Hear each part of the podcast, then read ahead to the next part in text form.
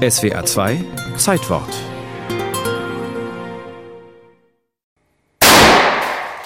Das ist der Knall eines Beifahrer-Airbags. Er schießt aus dem Armaturenbrett und verhindert, dass der Kopf auf das harte Plastik prallt. Stattdessen wird er von einem Luftkissen abgefedert.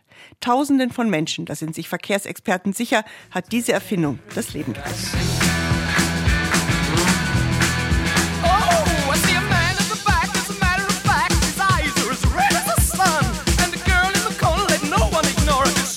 Dieser Song klang am 23. Oktober 1971 wahrscheinlich aus vielen deutschen Autoradios. Sweet führte mit Ballroom Blitz die Charts an.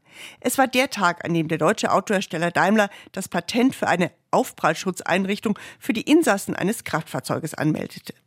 Schon seit den 50er Jahren hatten Deutsche und Amerikaner an einem lebensrettenden Luftkissen getüftelt. Doch das Problem war immer dasselbe. Luft füllte den Sack zu langsam. Zwischen Aufprall und Aufblasen dürfen aber nur wenige Millisekunden vergehen. Hilfe kam vom Militär. Ein Antrieb, der auch Raketen in die Luft jagt, hatte genügend Power.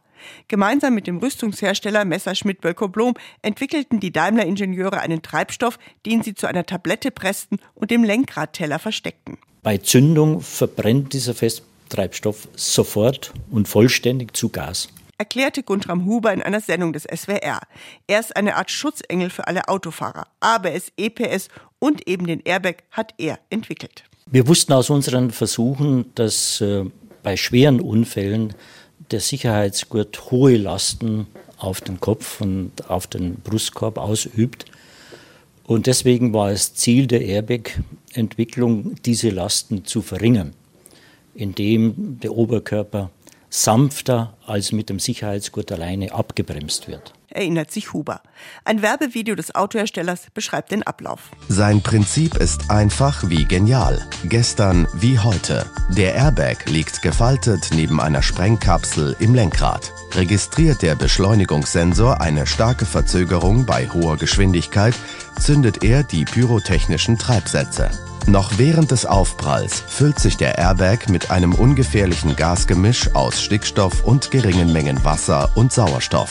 Das erste Auto, das den lebensrettenden Sack eingebaut bekam, war die S-Klasse W126.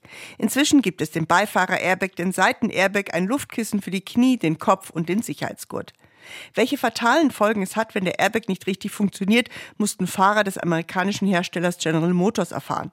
Weil sich bei manchen Modellen während der Fahrt der Zündschlüssel umdrehte, ging der Airbag nicht mehr auf. Über 100 Menschen starben. Und 2017 ging der japanische Airbag-Hersteller Takata pleite. Er hatte statt Treibstoff billigeres Ammoniumnitrat verwendet. Eine Sorge der Daimler-Ingenieure von damals hat sich nicht erfüllt. Was passiert, wenn der Airbag während der Fahrt plötzlich aufgeht? Wie werden die Fahrer auf den lauten Knall reagieren? Dafür ließen sie Sekretärinnen des Konzerns immer wieder im Kreis fahren. Und wir haben festgestellt, sie haben völlig normal reagiert, konnten normal weiterfahren. Heute erkennen die Systeme, wie schwer und wie groß der Fahrer ist und ob ein Maxi-Cosi auf dem Beifahrersitz steht, denn dann muss der Airbag ausgeschaltet werden. Und die Autoingenieure stehen schon wieder vor einer neuen Herausforderung, wo den Airbag im selbstfahrenden Auto verstecken, wenn es kein Lenkrad mehr gibt. Das Auto der Zukunft wird wohl einen zusätzlichen Außen-Airbag haben, der bereits kurz vor dem Zusammenstoß aufgeht. Doch Unfälle sollen die rollenden Computer ja dann eh keine mehr machen.